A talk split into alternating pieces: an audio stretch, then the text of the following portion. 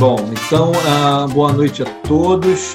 É, hoje eu vou abrir aqui a, a, nosso, o nosso evento, que é o primeiro evento social da BENS. Nós já tivemos vários eventos de cada departamento, eventos científicos, e esse evento nós tivemos o prazer enorme de receber aqui uh, o Gerson Lopes, uh, que dispensa a apresentação. A gente não sabe o que, que ele sabe mais, se é vinho ou sexualidade. Eu acredito que ele é um fera em ambos.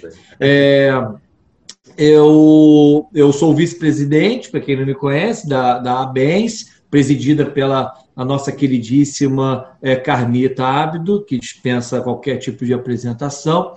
É, e único, uh, minha mensagem para o grupo uh, que nos assiste é que nossa associação ela uh, renasceu nesse ano difícil, né? De, de difícil no, mundo inteiro, mas que o crescimento dela vai depender muito uh, do apoio, da aderência das pessoas, da participação dos membros e principalmente também da divulgação. A, a BENS hoje ela concentra a nata da medicina e da saúde sexual em todas as áreas, um diferencial enorme por ser uh, multidisciplinar e ter uma pegada interdisciplinar em todas as discussões é, mas que ela precisa é, também chegar a, a, ao conhecimento das pessoas que não sabem é, ou não, tem, não tiverem ainda o prazer de estar dentro desse grupo. Eu, sem mais delongas, eu vou convidar então a, a Mônica Lopes, que é, é membro do Departamento de Sexualidade Feminina e é a coordenadora do Comitê é, Social para poder é, fazer a apresentação dela e chamar o nosso querido convidado. Bem, é, boa noite a todos. É uma honra estar aqui com vocês hoje. O primeiro evento do Comitê Social, abrir com o Gerson Lopes é, é assim, é, é brindar com tudo que de bom que poderia acontecer. E é, só para falar um pouquinho para vocês sobre o Comitê Social, a ideia, né, faz hoje faz parte do Comitê Social, eu faço parte do comitê. E o Francisco, meu marido, que acabou de falar, que também é o vice-presidente, também faz parte do comitê social é, por enquanto, né? A gente está pensando em, obviamente, expandir esse comitê. É uma a nossa ideia de construirmos esse comitê junto com os associados, né? É, para que haja uma, uma adesão maior de vocês, para que a gente ouça vocês, as ideias de vocês, e atividades como as de hoje né, que vão trazer conhecimento com leveza, trazer cultura relacionada à sexualidade, vai ser uma constante no comitê, eu, eu desejo muito isso, né, e também outras atividades, né, que a gente vai é, orquestrar aí ao longo é, no finalzinho desse ano e ao longo do ano que vem, como ações sociais, né, campanhas relacionadas a temas importantes, relacionados sempre à sexualidade. Bem, e hoje é, eu tenho a honra de abrir o primeiro evento do comitê com o Gerson Lopes, que é, é meu primo de coração. Porque é todo mundo Lopes, eu falo para ele que ele é meu primo, um amigo querido, apesar da distância, se tornou um amigo querido. E acho que a gente é, é, teve muitos laços agora, né, Gerson, com, com, com a pandemia. A pandemia me trouxe esse presente, essa amizade.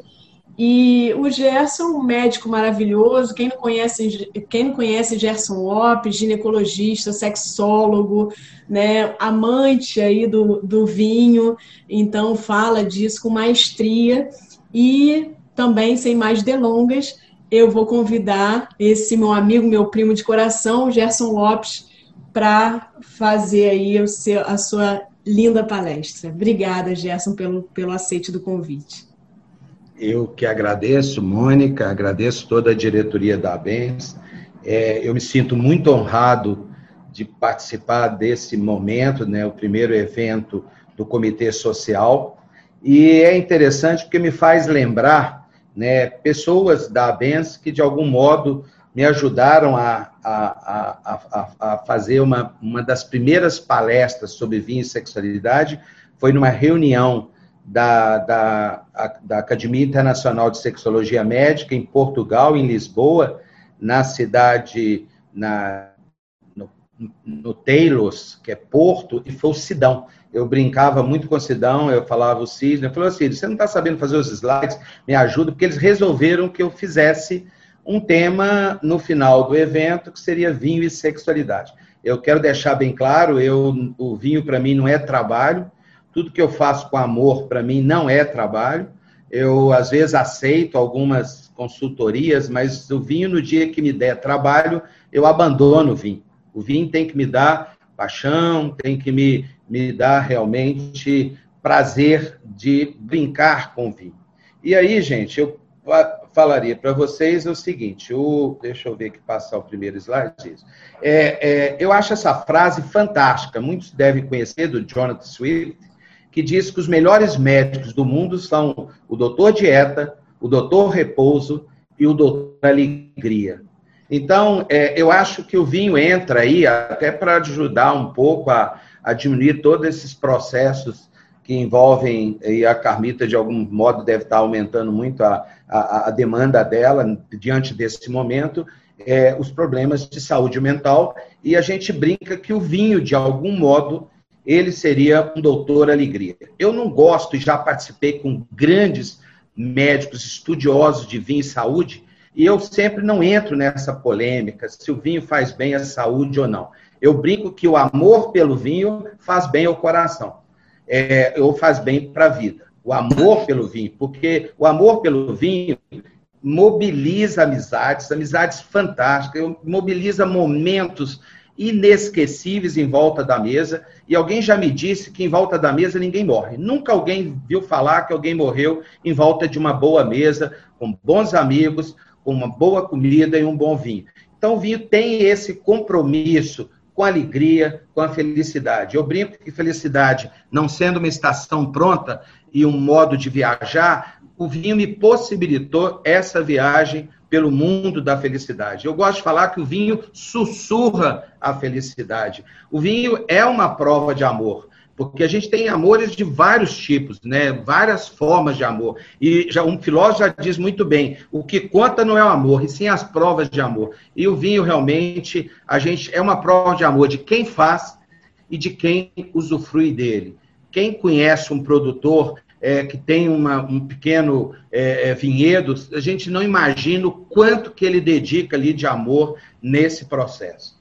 Eu já dei muitos cursos antes de falar em congressos médicos, dei muitos cursos aqui dentro da Associação Médica de, Minas Gerais, é, para tipo que tem em São Paulo, a Casa do Saber, que tinha uma, uma instituição mais ou menos igual. A gente dava um curso durante uma semana de vinho e sexualidade, e muita gente saía feliz na sexta-feira e depois dava alguns alimentos, tipo sexo é como vinho, o que importa é a qualidade e não a quantidade. Tomar vinho é um ritual que inclui comida, conversa, luz de velas e afeto. Eu acho que um sem o outro é uma nau sem rumo. Eu acho que o vinho mobiliza realmente esse momento amoroso entre as pessoas, e aí é o que eu disse, em diferentes formas, se for a dois, dentro de uma relação é, erótica, ele ajuda dentro de uma certa quantidade, é lógico, porque aumentando essa quantidade, ele é muito mais propício a você ter sono do que realmente aquela noite maravilhosa que promete, pode acabar terminando num sono é, profundo, mas eu fiquei super feliz quando eu criei o Vinho e Sexualidade, um site na década de final de, de, de, início de 2000, vamos dizer assim. E aí a principal revista de vinho na França, Vinho e Amor, faz uma capa com essas fotos maravilhosas dizendo que é, o vinho é, é, é, e o amor, o império dos sentidos. Então, mostrava que era, eu pus, é como se fosse um PADD. Num congresso latino-americano de medicina sexual, eu fui convidado para fazer a conferência de abertura pelo Miguel Rivero, no Four Seasons de, de Buenos Aires, e tinha um jornalista lá, ninguém imaginava que isso poderia dar a repercussão que deu para o evento, é, capa do jornal La Nación, dupla página dentro do jornal, é, porque tinha um jornalista fantástico, Sebastião Rios, especialista em saúde, e ele me entrevistou, e mais interessante, na entrada do, do, do auditório tinha essa, esse quadro que eu fotografei, que ilustra muito bem essa questão do vinho e sexualidade, e o título que ele deu foi melhor ainda. Um duo, um binômio, na verdade, que excede a lógica da ciência. Você, é, você há muita coisa de interação entre os dois, mas qualquer tentativa da ciência para tentar mostrar efeitos positivos do vinho sobre a sexualidade são fadados ao insucesso. Eu não esqueço um serviço de andrologia de Firenze, querendo mostrar alguma relação com disfunção erétil, alguns outros falando em melhora do desejo sexual na mulher, mas todos eles não conseguem realmente passar por um crivo com uma metodologia científica mais acurada, e as explicações são muito é, é, pouco é, é, é credíveis. Né? A gente não dá para acreditar o que eles realmente concluem é, é, dizendo que abstêmio tem problema, a pessoa que bebe muito também tem problema, mas aquela pessoa que faz uma, duas, uso de uma, duas taças é, todas as vezes que bebe, não diariamente, poderia de algum modo ajudar é, na questão, aí fizeram FSFI, mas eu acho que é igualzinho Sabiá, não sei se perto de vocês tem Sabiás cantando, aqui meu João está lotado de Sabiás cantando, não tem nada mais bonito do que o canto do Sabiá, mas a gente nunca vai conseguir fazer uma aferição científica da qualidade ou do valor que tem esse canto. E aí ele me fez duas perguntas, que eu acho que toda vez que você fala em vinho e sexualidade, essas perguntas vêm. Existem evidências científicas sobre os efeitos do vinho sobre a sexualidade? Eu disse que não e provavelmente não haverá nunca. Sexualidade é muito diversa, é muito complexa, é qualidade de interação entre duas pessoas, não é qualidade de uma pessoa só. Agora, há muitos anos se fala do valor do vinho sobre a sexualidade. Isso não há dúvida. Está lá no Shakespeare, tem um monte de, de história do vinho ligado à sexualidade. E ele me perguntou, porque tem cardiologistas que prescrevem o vinho para questão do, do, do, coração e tal, ele me perguntou se eu prescreveria o vinho como especialista em medicina sexual. Eu disse que nunca, porque eu não sei realmente se a pessoa vai desenvolver ou não uma adição. Eu não estou autorizado nunca. Conheço no meu consultório clientes que disseram que o clínico, que o médico da família prescreveu para ele, que tinha ejaculação precoce, tomar duas doses de uísque antes, duas doses de vodka, tinha que ser alguma coisa mais forte, podia ser até vinho também, para retardar, porque ele fazia isso e provavelmente ele teria efeito positivo se ele fizesse isso. Acho absurdo quando o indivíduo comenta uma história dessa. Eu prefiro nem saber o nome do profissional, porque eu acho que não é por aí que a medicina é exercida. O que eu prescrevo, e tenho certeza que todos vocês prescrevem, é o caminhar. Né? O caminhar realmente é o melhor remédio para o homem hoje. Já Hipócrates, o pai da medicina, dizia: isso aqui, sim, deve ser continuadamente prescrito. Se você puder caminhar com vinho, melhor ainda. Tem uma, ou até correr com vinho. Tem uma maratona famosa é, em Bordeaux, esse ano não teve por causa do Covid, né? Mas essa maratona, quem ganha, recebe em vinho de qualidade o peso que a pessoa tem. Então, se for um gordinho que ganhou, melhor ainda, porque ele vai receber uma quantidade razoável, importante de vinho é, no final da prova, quando ele vence. E aqueles que não vencem, há paradas durante a maratona para poder se abastecer com vinho é uma brincadeira feita numa das regiões mais importantes do mundo do vinho, que é Bordeaux.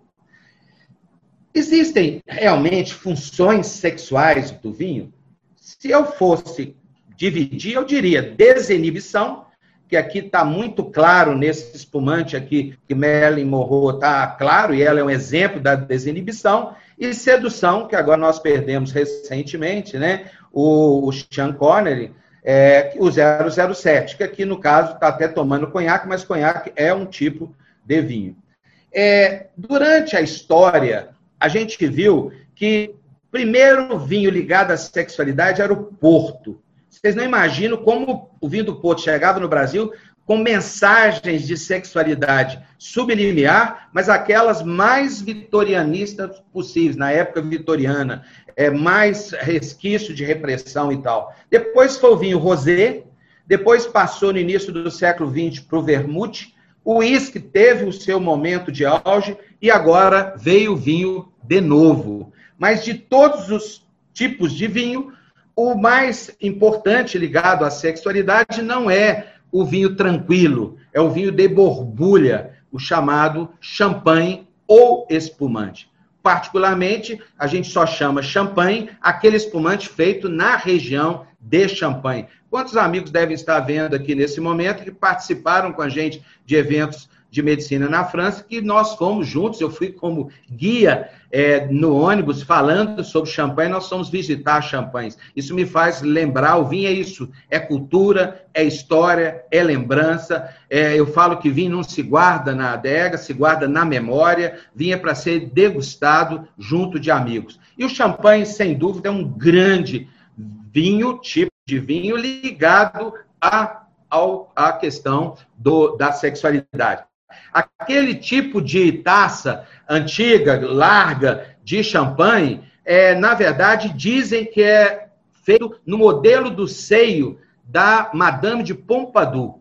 Diz que Luiz XV a achava, a considerava frígida, e para fazê-la se soltar mais, ele fazia ela tomar champanhe e deu a ela esse tipo de taça especial, e aí foi divulgado em todo, em todo o mundo, que muita gente ainda tem, que hoje deve ser usado para sobremesa, porque aquela taça é péssima para um espumante, porque ela vai permitir a saída do gás carbônico muito mais rapidamente, isso vai realmente perder. Por isso que a gente nunca deve deixar um espumante estourar, ou um champanhe estourar, a não ser corrida de Fórmula 1, porque você vai perder o grande, uma das grandes coisas importantes num, numa bebida borbulhante, que é o frescor oferecido ou propiciado mais ainda pelo gás carbônico. Aqui a gente mostra, olha, através do tempo, eu já tive em todas esses, essas casas de champanhe, Ruinar é maravilhoso, ninguém pode perder um dia. Olha como, como que é, antigamente era a propaganda, a Perrier, a Laurent Perrier, né? aqui na verdade é, é, é a Perrier Jouet, então a, a Dom Perignon. Então existem, sempre tem, de maneira mais sutil ou mais significativa, a, a sexualidade quando se faz uma propaganda de um champanhe. Existe um livro que eu acho que todo mundo deve ler também, A Arte de Amar, do Ovídio, que era considerado mestre do amor. Ele sugeria que se recorresse ao vinho para seduzir uma pessoa. E vamos tentar essa noite fazer isso. Ele dava duas receitas e ele garantia sucesso.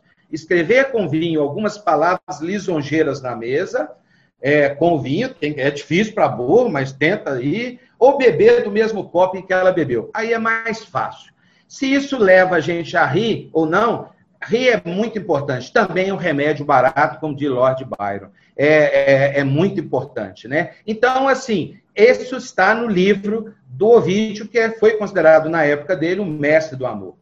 O que é degustar? A ideia é também ensinar aqueles que ainda não sabem degustar e descomplicando o vinho. O meu Instagram, Wine Joy, é, underline Gerson Lopes, é para descomplicar o vinho.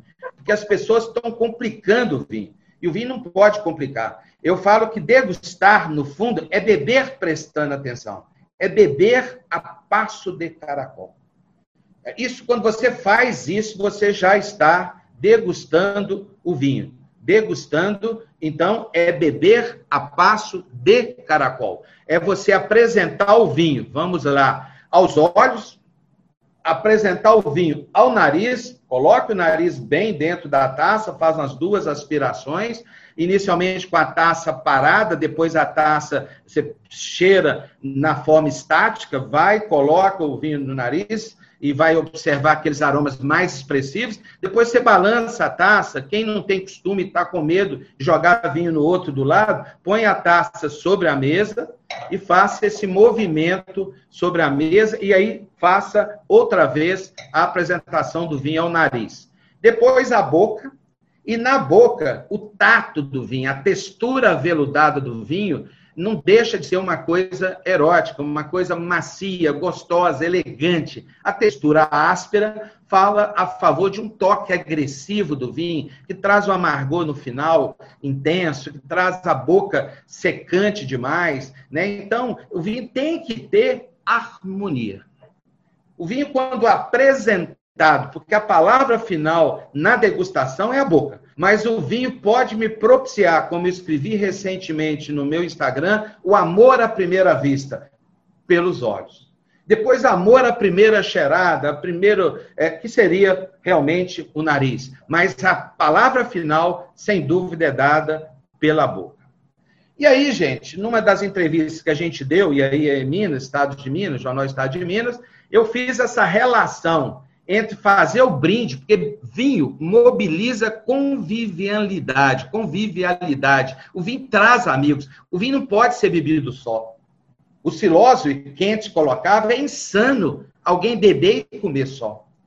A gente tem que beber e comer junto de, de pessoas queridas a gente, né? O vinho é para ser compartilhado. E o brinde é o momento mais clássico do, da convivência. Dizem que o brinde e as taças antigas eram muito abertas, é porque se colocasse veneno na hora que você fazia o brinde, você, o indivíduo que pôs o veneno, ele corria o risco de entornar o vinho com veneno para a taça dele. Então ele pensava duas vezes em colocar veneno.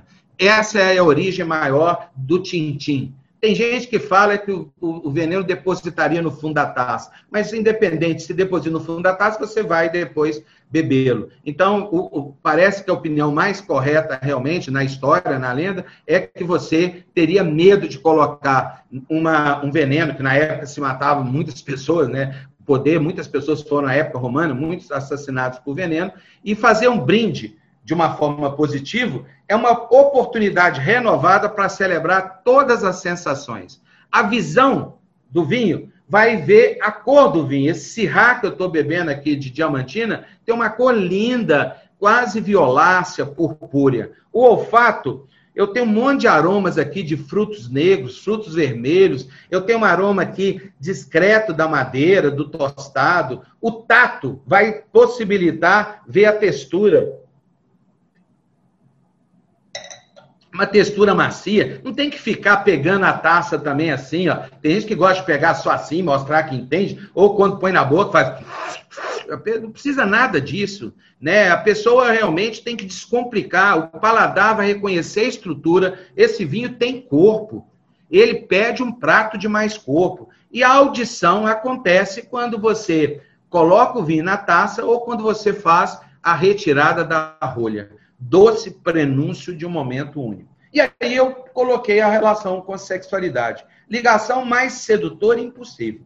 Pois tanto o vinho quanto o amor devem ser degustados sem pressa, curtindo as preliminares, os cheiros, o verdejar da taça e o aflorar das emoções.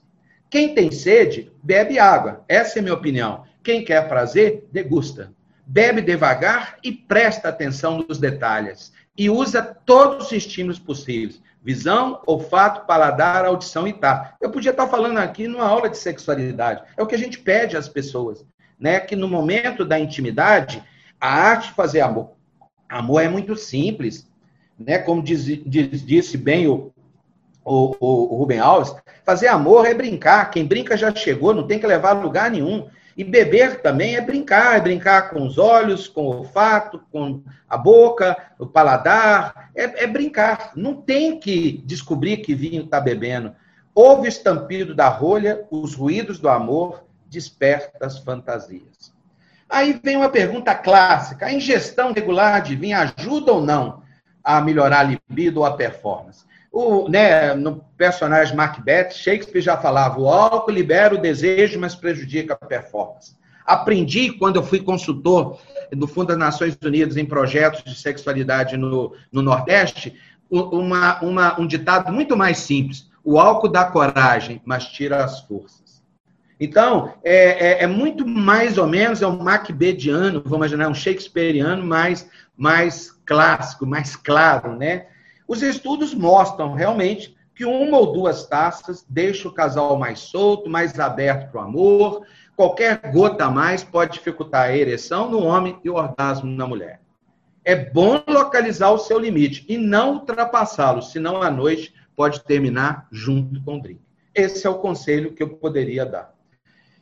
Existe uma coisa que é muito gostosa. Vinho tem o enoturismo, que é viajar pela questão do vinho. A Camila já viajou várias vezes com o Sidão, mesmo não gostando tanto do vinho, com Geraldo coordenando, Geraldo Faria, essas viagens, onde tem o, o foco também o vinho, né? apesar do FIFO não entender nada de vinho, mas a Carmita entende muito, como entende muito o Geraldo e a Célia, o, e a, a, a, o, o Sidão não entende nada.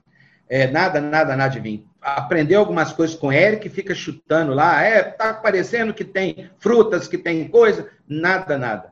É, eu brinco que ele gosta de cerveja, mas eu, eu falo que se a cerveja fosse a melhor bebida do mundo, Jesus teria transformado a água, é, a, o vinho, a cerveja em, em vinho. Não, a, a, água em cerveja e não a água em vinho. Sem dúvida, o vinho realmente é muito melhor. E tem a tal da enogastronomia, que é a arte de combinar vinho e comida.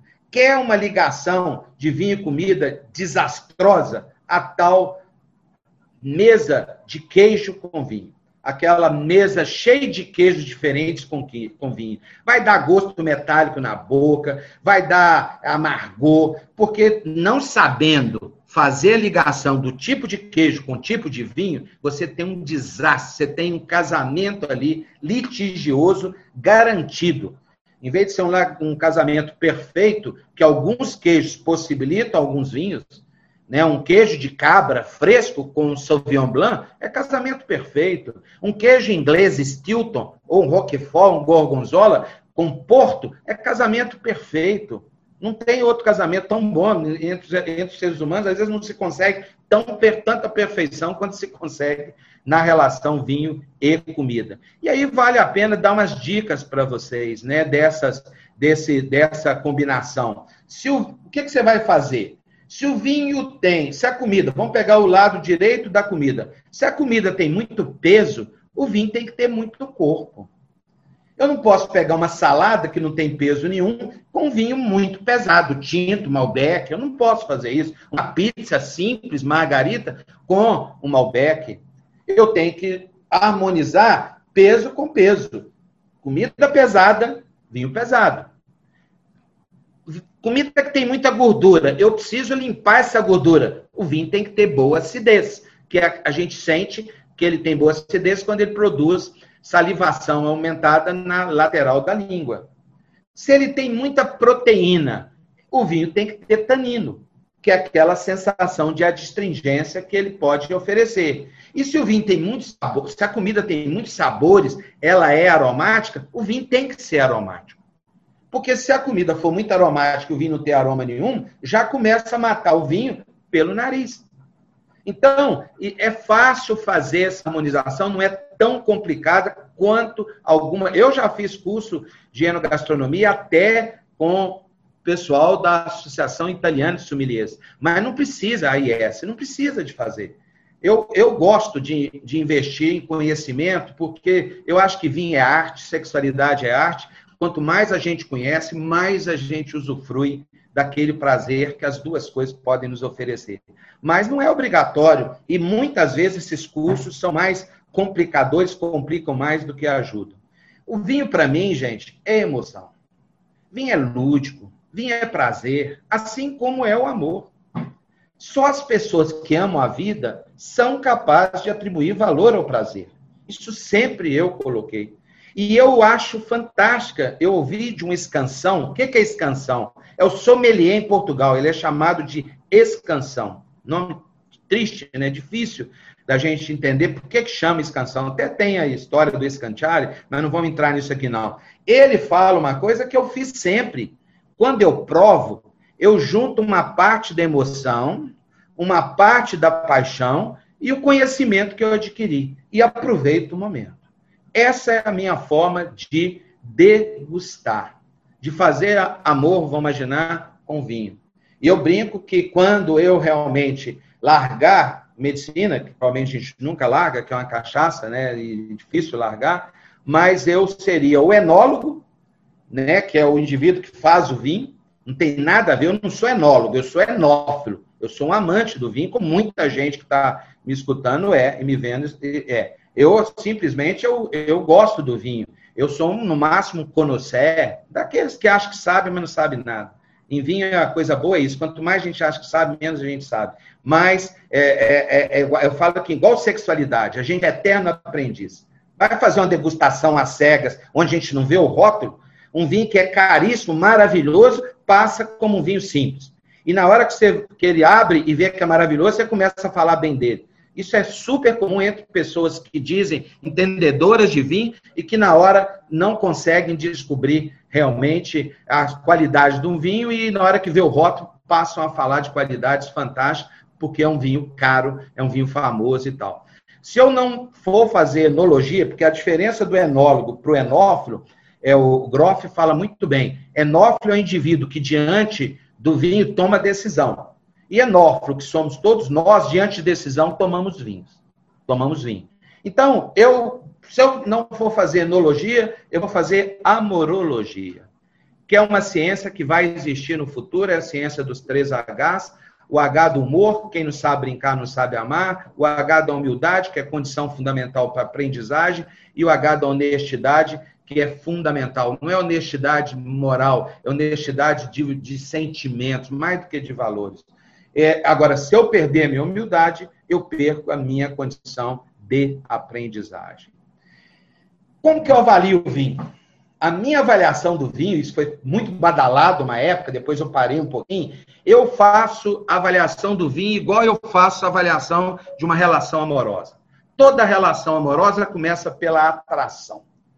Se há só atração por aquele vinho, eu daria uma nota entre 80 e 84 pontos em 100 e diria que ele é bom. Antes eu não quero. Aquele vinho que me atrai, nem me atrai, eu não quero nada com ele. E eu não preciso pagar muito para ter um vinho que me propicia essa atração. Se ele realmente mobiliza um pouquinho mais, enche mais a minha taça, eu diria que ele me despertou paixão. Toda relação que começa pela atração pode caminhar pela paixão. Se eu ficar apaixonado por aquele vinho, ele é muito bom, 85, 89 pontos. Se eu ficar enamorado, ele é excelente, 90, 94. E se ele me despertar a flecha do cupido, que não dói nesse momento, é o fora de série, que infelizmente dói o bolso, porque a maioria desses vinhos fora de série são vinhos não necessariamente caros, mas a maioria é caro. É, eu fiquei anos fazendo uma coluna de vinhos, que eu troquei de uma coluna de sexualidade aqui no Estado de Minas, no jornal, é, e todo mundo no fim do ano queria saber a, a, os vinhos que flecharam meu coração, para ver se eles conseguiam ter aonde conseguir tudo. Era, eu estava num, numa loja tinha gente chegava com a lista lá para tentar. Isso dava um prazer muito grande da gente ver que, de algum modo, a gente estaria ajudando alguém. Sob as bênçãos de Eros e Baco, é a única bebida que me oferece duas divindades, né? Amor e vinho é, a única bebida e a sexualidade podem viver na mais perfeita comunhão. Seja as bênçãos de Eros, deus do amor, e de Baco, a divindade grega do vinho. Eu acho que vinho, gente, é poesia demais, né? Pura poesia. Né? O vinho é a poesia da terra, é a expressão poética da terra. Né? Um bom vinho exige uvas boas. É, é, é, necessariamente, eles exigem né? Os vinhos bons necessariamente têm que ter uvas boas. Carolina é, fala muito bem. Para uma vida melhor, poesia, vinho e uma companhia. Porque a poesia tem de estar na alma. Uma boa companhia sempre ao nosso lado. E um bom vinho, ah, é sempre indispensável. Um vinho é um composto que mata a sede, mata a vontade, mata a saudade. Faz nascer o calor, acende a paixão, desperta o amor. Traz luz para a vida, sabedoria, bom gosto, desejo. Alegra a mesa, acorda o homem, solta a mulher. Existe um cantor, Neruda, em Portugal, é, que não tem nada a ver com Neruda, chileno, né? ele diz assim: bebo vinho do teu corpo, bebo até morrer de sede, gota a gota, beijo a beijo. Volber, que foi meu guru, né, a vida toda, pai do Samuel Skank, né, o Samuel trabalhou comigo muito tempo, muita gente sabe, eu já repeti isso muitas vezes, ele é psicólogo, depois desistiu da psicologia, porque eu não queria de jeito nenhum, e falava até que a voz dele não era tão boa, e graças a Deus ele não acreditou no que eu disse, né? E, e, e o Volber um dia pegou uma poesia do Del Pique e parafraseou. Entre a mulher e a viola, em suma, não há diferença alguma. Questão de dedilhar com certa audácia e calma. Uma nas cordas d'áço, a outra nas cordas d'alma. Entre o vinho e a mulher amada, diz o Volber, em suma, não há diferença alguma. Questão de degustar com uma certa audácia e calma, deixando cada um entranhar aos poucos em nossa alma. Para não cansá-los, que eu acho que vai ser mais importante a conversa que a gente vai ter com a Mônica e tal, da gente de algumas perguntas até que ela já está propondo, achei interessante, mas eu gosto de ler demais, né? Eu brinco que a minha riqueza foca em amigos e amigas pelo Brasil e fora do Brasil e livros. De vez em quando eu abro mão de 4 mil livros, 5 mil livros que eu colecionei, como os da psicologia, e aí vou para outros livros que me tocam, livros de vinhos, e esse livro eu achei super interessante. Já tinha, fui relê-lo. Olha que coisa bonita, O Sal da Vida, de François Héritier. O que é o sal da vida? As taças de vinho tinto e as de vinho branco. Acariciar e ser acariciado. Beijar e ser beijado. Abraçar e ser abraçado. Com amor, cumplicidade, ternura. Vencer a preguiça e o medo das mudanças. Tomar uma cerveja num terraço, eu trocaria por um vinho. Num belo fim de tarde, para abrir o apetite. Calar-se e só falar com conhecimento de causa. Não se sentir obrigado a agir como a maioria. Acariciar a pele suave e envelhecida das mãos de uma senhora bem idosa. Chamá-la de mãe, mãezinha, a filha de meu tesouro, marido de coração e assim por diante não ter mais dor de dente, aliás, não ter mais dor em lugar algum, principalmente dor é, ligada a transtorno pélvico, né? as dores, os transtornos dolorosos da pélvica, de maneira nenhuma. Manter a amizade como um compromisso. Ouvir as avós falarem por longo tempo sobre a família, maravilhar-se diante das pinturas de Rosukai, que disse que quando tiver 110 anos, um traço já terá vida ou de imponentes caligrafias ou de azulejos portugueses. Gozar a solidão e se isolar quando há muita movimentação. Desenhar um cavalo para uma criança e ela dizer que é um cachorro. Ser ingênuo e as, ser ingênuo às vezes e não ficar aborrecido com isso. Perder as estribeiras, as estribeiras com corceirão imbecil que diz sobre o segundo sexo até que não é ruim para uma mulher. E em poucas palavras, colocá-lo no seu devido e insignificante lugar. Olha que lindo, esse indivíduo tem uma vinícola, inclusive era sócio dele, desse espanhol, o, Ronaldo, o fenômeno. Né? O fenômeno tinha um percentual junto com Figo nessa vinícola desse espanhol. Vamos ver aqui, olha que coisa bonita aqui. Vamos lá ver. Vamos ver se dá, perdão. Vamos voltar. É, vamos ver se eu consigo. Muito obrigado. Então vamos agora para conversar com a, com a Mônica aí, com, com todos. Gerson, que maravilha de palestra, eu amei. Você é suspeito, parente é suspeito. pois é. E tem aqui muita gente encantada também. O nosso querido Eduardo Berteiro falando que você é sempre sedutor e didático. Parabéns, Gerson esplêndido. É, o Jares é, destacou aqui, né? Até por você ser mineiro, falou assim, ó, por falar em cachaça, na hora que você falou, né? As cachaças de Minas também são bem atrativas, né? E olha só que legal, né? Um mineiro é, discorrendo assim tão bem sobre vinho de, de maneira maravilhosa. Até queria te perguntar, você gosta também de. Já que ele falou de cachaça, também é uma coisa que você aprecia ou você é só do vinho?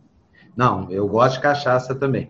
É, e tenho na minha adega algumas boas cachaças. Eu já gostei muito de uísque, parei, eu acho, é, mas a cachaça a gente nunca esquece na época fria, como aperitivo, né? Eu, eu sou bem eclético em relação às bebidas.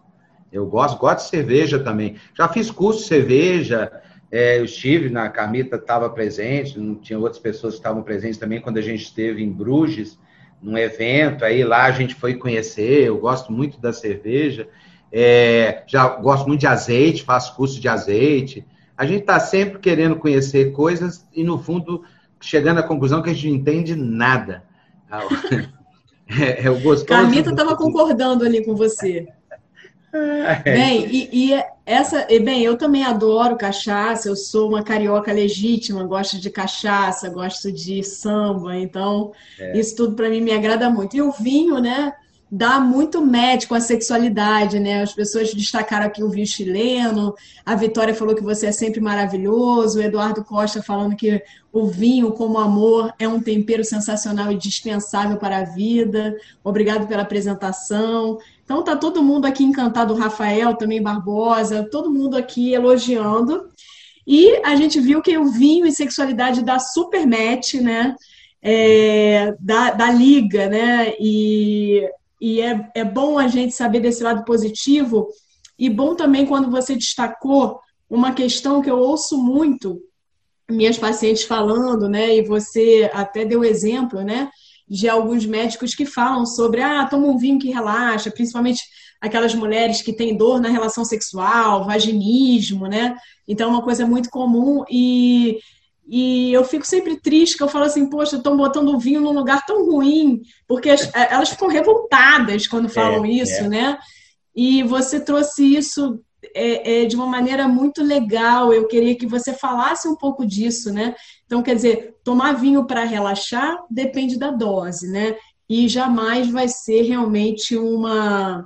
Jamais eu não digo, mas por enquanto não tem nada na literatura científica que comprove realmente que o vinho melhore uma disfunção sexual, né?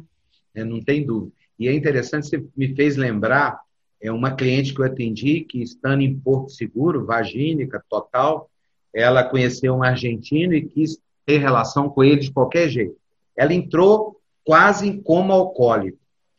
E ele assustou tremendamente. É lógico que ele não tentou nada, porque ela realmente tomou uma dose imensa, mas enquanto ela estava ainda alguma, com alguma lucidez, ela não conseguiu deixá-lo é, penetrar, não houve a relação. E depois ela teve problema e ela acordou no hospital e ele realmente deve ter tido muito medo. Imagino que ela morre no, no, no, né, numa situação dessa, né? De... E é interessante que um indivíduo famoso chamado Jeff Coates, um ginecologista famosíssimo na história da ginecologia, ele, ele falava que o tratamento do vaginismo era matrimônio etéreo.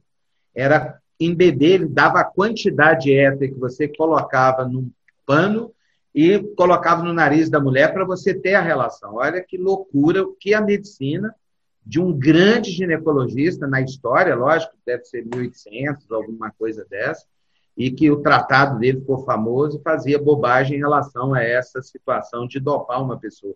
Mas é interessante, assim, talvez falar também o seguinte: a gente está entrando na época de festas espumante não deve ser só bebida de celebração.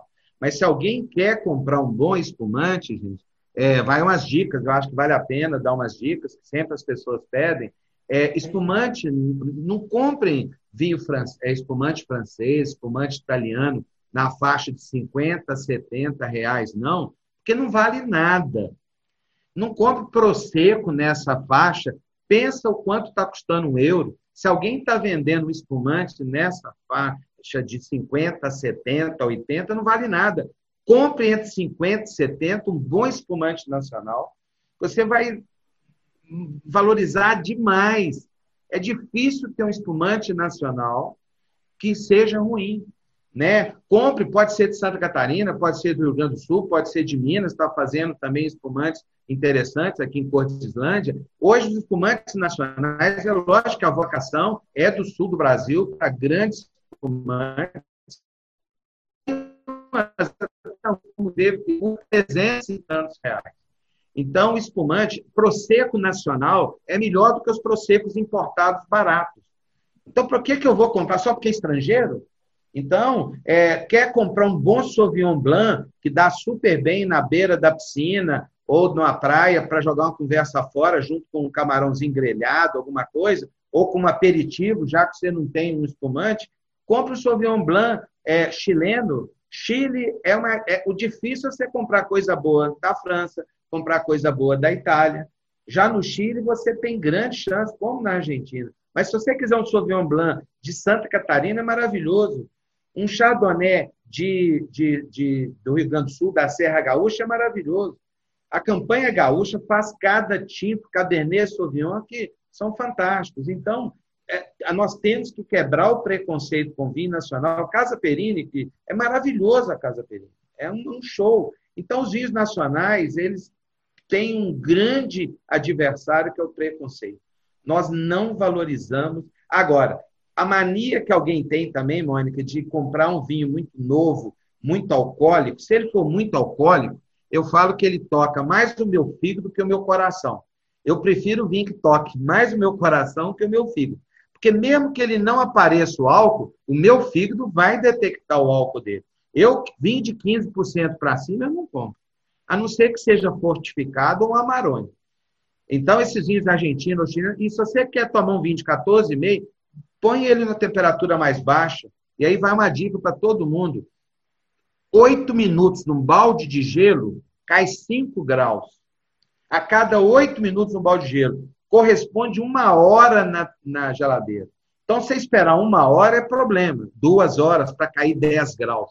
A cada oito minutos, num balde de gelo, com, com, com, com bastante gelo, e às vezes você põe um pouquinho de sal ou álcool para poder conservar mais aquela, aquela temperatura bem gelada, isso dá tranquilo para você levar o vinho aí, um branco a 10 graus, a 12 graus, e um tinto a 14, 16 graus. Porque na hora que você põe na taça, já aumenta 2 graus. Agora, a mania que as pessoas têm de pegar um Malbec, que eu brinco, para beber com faca, que tem que cortar, de tão pesado que ele é. E aí você quer aerar, você quer dar uma costa de oxigênio nele, eu brinco, ou decantá-lo, eu falo que é igual as pessoas que começam a fazer sexo e estão preocupados com o orgasmo, estão preocupados com o fim. Pô, curtam o vinho na taça, em vez de querer decantar, a taça é um grande decantador, deixa na taça e devagarzinho o oxigênio vai entrando em contato com ele, ele vai, ele vai expressando a combinação do elemento oxigênio com os elementos do vinho. Ao invés de pôr num decanto e ficar dando coça. Tem gente que compra aerador, um monte de aerador, é, magnético e tudo, não precisa de aerar. Entendeu? Então, é, eu falo muito que decantar para mim não deixa de ser é, mais ou menos aquela preocupação, porque você quer fazer o vinho ficar pronto rápido, como você quer, como você vai fazer sexo, você está preocupado com o clímax, em vez de curtir o, o meio, a travessia, né? Não é isso? Deu algum problema? Ah. Eu, eu, acho que, eu, acho que, o vídeo da. Eu acho que a, a conexão da Mônica está meio instável, né, Mônica? Deu, uma, deu, uma, deu um pouquinho. Agora melhorou? Melhorou, melhorou. agora está dando bem. Melhorou. Então, já estamos chegando no final. Bem, deu para a gente perceber que vai botar um vinho para gelar. Se você colocou lá no balde de gelo e quando você e deu só oito minutos e já acabou sua relação sexual, tem alguma coisa errada. Já dá para associar que precisa ter preliminar a mais. E eu queria que você fechasse, Jess. Primeiro, eu queria agradecer muito. Foi maravilhoso. Eu acho que a gente poderia ficar aqui horas a mais. E, mas para fechar, para dar esse gostinho a mais assim nessa noite, para as pessoas já pensarem assim o que, que pode fazer no final de semana, dá uma dica assim do, do, de um espumante ou, ou de um vinho e harmonizando com algum alimento ou alguma fruta, né? A gente sabe que os espumantes têm uma relação aí com, com o morango, não sei aí eu tenho que te perguntar se isso é verdade mesmo, que assim realmente é, para preparar aquele ambiente, aquele ninho do amor, aquela coisa gostosa. Dá uma dica aí para gente para fechar, por favor. É, não há dúvida, Mônica, que e o morango tem uma conotação também, né, erótica e tal, é uma, uma, um olhar erótico. É, vinho e morango dá super bem. O que não dá bem de jeito nenhum, que briga feio, é ó, espumante, perdão, com morango dá super bem. Espumante com morango, um brute, um seco, dá super bem. Como dá super bem uma salada de fruta com moscatel, um espumante mais ou menos doce. É, agora, não dá certo é espumante com chocolate. Nossa, a briga é feia. E muitas vezes as pessoas fazem festas de espumante com chocolate. Né? Mas a dica é espumante com frutos secos também, nozes, amêndoas. Pega uma, põe lá no forno. Primeiro é, tira a casca da amêndoa, põe um sal, leva no forno. Vocês vão ver que show até que ele dá uma tostadinha, não tem harmonização melhor do que isso. Ou um, um queijo, é, ou comida, quem gosta de comida japonesa, as comidas asiáticas, todas elas dão bem com espumante. Ô, gente, não existe bebida mais coringa do que um bom espumante. E aí você tem os Casa Valduga, você tem os Miolo, você tem Valmarino, que inclusive eu consegui trazer para Belo Horizonte, que o Valmarino é um show. Você tem espumantes de altíssima qualidade, né? É, você tem é, é, é, é difícil você ter um espumante ruim da Serra Gaúcha. A verdade é essa. Os espumantes são fantásticos. E, sem dúvida, é, fazer brinde, é, ver aquelas borbulhas subindo, aquilo ali é super interessante, que é a perlagem. Curtir realmente devagar, não deixar o espumante ficar quente. Porque o espumante, quando fica quente, se ele tem um pouco mais de açúcar, ele fica doce. E aí ele perde o que a gente mais gosta no espumante, que é o frescor. O frescor aparece mais em temperatura mais baixa. Agora, gelado demais, não dá. Né? Não tome espumante muito gelado. Esses espumantes que a gente põe pedra de gelo, não dá para pôr no espumante pedra de gelo. Existem espumantes especiais feitos para você colocar on the hot, para colocar a pedra. Espumantes têm uma concentração melhor, maior para durante a, o que ele fica aguado, na hora que o gelo vai, de, vai derretendo, ele não vai ser afetado. Mas eu fico triste quando você serve um bom espumante a pessoas amigas e a pessoa vai e põe uma pedra de gelo naquele espumante. Né? Não pode de maneira nenhuma. Isso é como se pudesse a faca no coração da gente. Né? Mas eu fiquei muito feliz de estar aqui, agradeço a, a, a diretoria, agradeço a Carmita como presidente, a, o, o, o, Francisco como vice, você como coordenador, o Gustavo, que é a salvação da gente aí na parte toda aí, está sempre, todos os diretores, e eu estou realmente muito feliz de estar aqui com vocês nessa noite, tá? Muito feliz. Gerson, eu...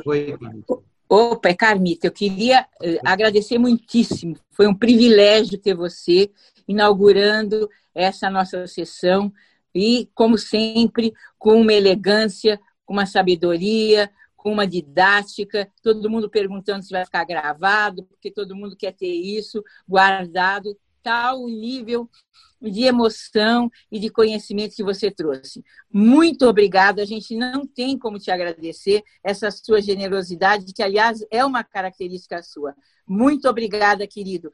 Eu lhe sou eternamente grata por mais essa parceria. Um beijo grande para você, para todo mundo aí da sua casa. Muita saúde, muito vinho, muito sexo, né? E que a gente continue podendo contar com você, com tudo isso que você tem para oferecer. Um beijão mesmo, amigo. Obrigadíssima. Um beijão grande para você, para esse marido chato aí que você tem, que é o Pipo. os netinhos e netinhas maravilhosas, para todo mundo. Tá? Muito obrigada. Um beijão no coração, beijo no coração e um beijão. Muito obrigada. E eu que agradeço, Camila. Eu estou muito feliz, muito feliz mesmo de ter sido convidado e honrado por isso. Um beijo. Muito obrigada. Mônica, fica com você agora. Bem. E aí, aí, ó, esse filho, eu vou falar uma coisa, hein? Esse filho, mas esse filho mora no coração, ruim que eu falo mal dele, mas eu, ele está aqui do lado esquerdo do coração. Esse... É um casal muito querido, né? Nossa, é. ali é, é... A Camitita, eu vou contar uma coisa que vocês não sabem. É, o Miguel Rivero é o urologista do, do Papa, né? E ele já me, eu já pedi para ele, para pedir o Papa para beatificar a Carmita, tá? Em vida, porque aguentar esse marido dela, ele vai conseguir para mim. Na próxima consulta, ele vai pedir o Papa lá para beatificá-lo. Tá vendo aí, né, Carmita? Pois é. Pois é. Olha, se acertou. Beatifica assim, porque assim, quem sabe eu vou ter mais respeito aqui em casa, quando eu virar santa, tá bom? Beijo, querido. Beijo grande. Mônica, fica aí. Tchau. Tchau, Moquinho. Tchau. Gente, então, queria agradecer a todos. É, foi sensacional. Mais de 85, 87 pessoas viram e, e se deliciaram com a sua palestra, Gerson, que sempre cheia de cultura, muito conhecimento. Então, eu quero agradecer em nome de toda a Bens, de toda a diretoria. A Carmita entrou para falar, que honra, né? E essa, essa sua palestra que foi realmente um deleite para todos nós. Vai ficar gravada sim, a gente depois deixa no canal do YouTube. Então, gente, quem não está seguindo ainda bem no Instagram e no canal do YouTube, não deixem de seguir e fiquem aí atentos, porque certamente teremos muitos eventos, muitos eventos maravilhosos. É, e agora a gente tem uma responsabilidade maior, porque depois desse evento com Gerson Lopes, a gente vai ter que fazer muito bonito. Muito obrigada, Gerson. Boa noite a todos. E assim eu encerro hoje a, a, com todos vocês aí essa, esse encontro que foi maravilhoso. Obrigada. Tchau, tchau. Tchauzão, tchau. Obrigada, Gustavo. Obrigadão, Gustavo. Boa noite, pessoal. Tudo muito gostoso. Boa noite. Boa, noite. Boa semana. Vou desligar. Tchau, tchau.